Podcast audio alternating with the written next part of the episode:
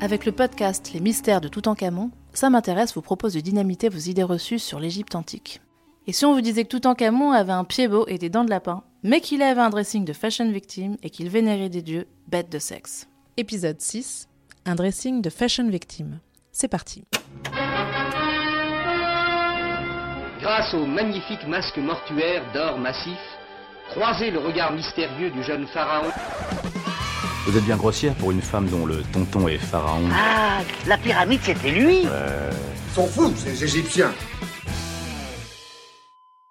Quand même, c'était vraiment un dandy ce Toutankhamon. Ah bon? Mais comment tu sais que c'était une bête de mode? Bah, grâce à ce que Carter a découvert dans son tombeau en 1922.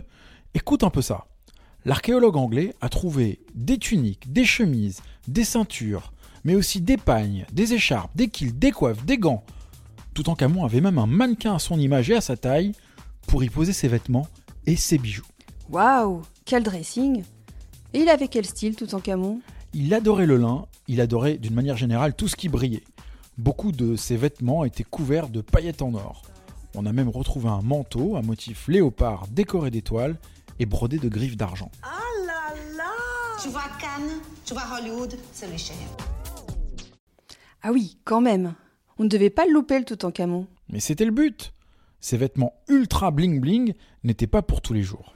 Le pharaon se sapait comme jamais lors des cérémonies. C'était une façon de montrer sa puissance. Ce côté bling bling, on le voit aussi avec ses chaussures. Dans sa tombe, on a retrouvé 40 paires complètes. Ses sandales sont décorées de perles ou incrustées d'or. Encore mieux que des loups-boutins. Elles sont tellement chics que dans les années 20, un journaliste du Times écrit Je ne serais pas surpris si nos femmes les plus élégantes portent bientôt des chaussures copiées sur ces merveilles. Pour être beau gosse, Toutankhamon misait aussi sur les bijoux. Dans sa tombe, on a retrouvé de nombreux colliers. Il y avait aussi six paires de boucles d'oreilles. Ah oui? Il avait les oreilles percées? En Égypte, les bijoux c'est pour tout le monde. Femmes, hommes, enfants, tous portent des boucles d'oreilles. C'est ultra tendance au Nouvel Empire. Et le must, tiens-toi bien, ce sont les créoles. On les fixe dans les trous des oreilles ou au moyen de clips. Ah ouais, c'est pratique. En plus des bijoux et des vêtements, Toutankhamon avait aussi un autre secret beauté.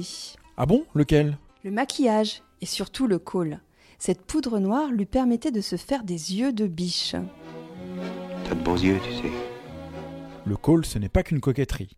Il permet d'éviter les infections des yeux car il tue aussi les bactéries. Les enfants, surtout, sont victimes des mouches qui squattent les coins humides des yeux et peuvent les rendre aveugles en y pondant leurs œufs. Au temps de Toutankhamon, se farder est aussi un acte magique. Cela permet aux humains de se transformer en quasi-égaux des dieux. Lors de sa bataille avec Seth, qui a quand même duré 80 ans, le dieu Horus perd un œil. Il invente le maquillage pour retrouver sa splendeur. Et ce n'est pas tout. En plus du make-up, le pharaon prenait aussi soin de sa peau. On a retrouvé dans sa tombe plusieurs peaux à onguents.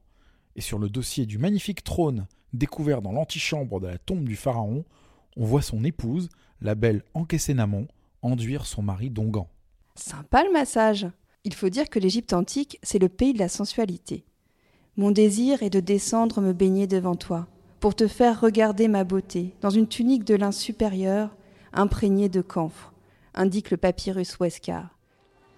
Les hommes, comme les femmes, accordent beaucoup d'importance à leur apparence. Le soir, les hommes déambulent torse nu. Les femmes portent, elles, de fines tuniques de lin qui mettent en valeur leur forme. Bon, être beau, c'est la base.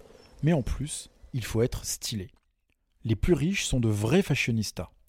Au temps de Toutankhamon, le top de la mode, c'est le châle à franges. Tu as pris le châle? Attention, hein, il faut savoir le porter. Il doit recouvrir l'épaule gauche et laisser l'épaule et le bras droit bien visibles.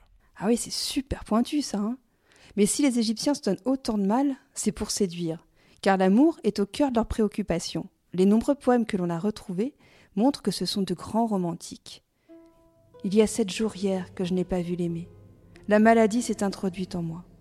Il n'y a que le fait de me dire La voici qui me guérisse. Lit-on sur le papyrus Chester Betty. On ne sait pas si l'amoureux éploré a finalement épousé sa bien-aimée. Le mariage, c'est une étape obligée pour la plupart des Égyptiens. Et les filles ne traînent pas, hein. Elles se marient dès 14 ans, c'est-à-dire quand elles ont terminé leur puberté. Les garçons, eux, attendent plutôt d'avoir 20 ans. Bah, c'est pas juste. Pourquoi est-ce qu'il y a un tel décalage? À 20 ans, le jeune marié a eu le temps de travailler assez pour acheter une maison pour sa future famille. Et du temps de Toutankhamon, on est loin du petit F2. Hein.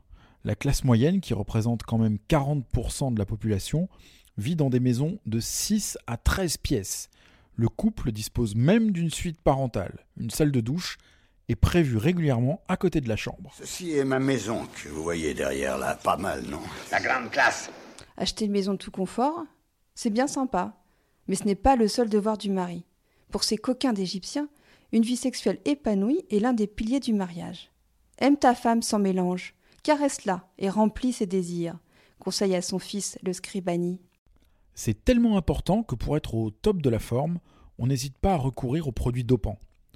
Enduis ton phallus avec l'écume de la bouche d'un étalon et couche-toi avec ta femme, recommande le papyrus de Leyde. C'est pas évident à trouver de l'écume de la bouche d'étalon. Enfin, à chaque époque son Viagra. Et si malgré les aphrodisiaques, le mari ne parvient pas au septième ciel avec sa femme, il a toujours la solution d'aller dans une maison de la bière. C'est quoi ça? C'est un pub? Pas seulement.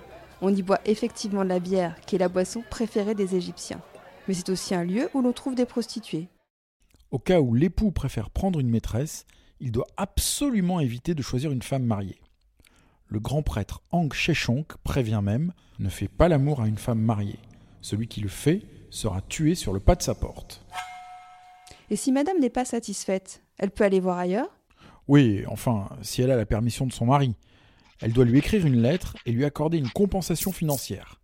Ah oui, ils étaient super yolos les Égyptiens. Après, ils avaient intérêt à profiter à fond de la vie, car en général, ils ne faisaient pas de vieux os. Vivre près du Nil, c'est vrai que ça paraît sympa, mais en fait, c'est très dangereux. Avec tous les parasites que le fleuve charrie, les Égyptiens dépassaient rarement les 35 ans. Avec une vie aussi courte, tu n'as pas envie de te prendre la tête. Quand rien ne va plus avec ton conjoint, il est possible de divorcer. La femme a elle aussi le droit de demander le divorce. Elle peut même obtenir une pension alimentaire et une partie du patrimoine de son ex-mari. C'est super moderne pour l'époque, non? Oui, même si ça n'était pas l'égalité totale, les femmes avaient pas mal de liberté. Elles pouvaient gérer leurs biens, aller devant la justice, travailler. Dans un monde antique super macho, les Égyptiens étaient quand même bien avancés en termes de parité. Respect éternel.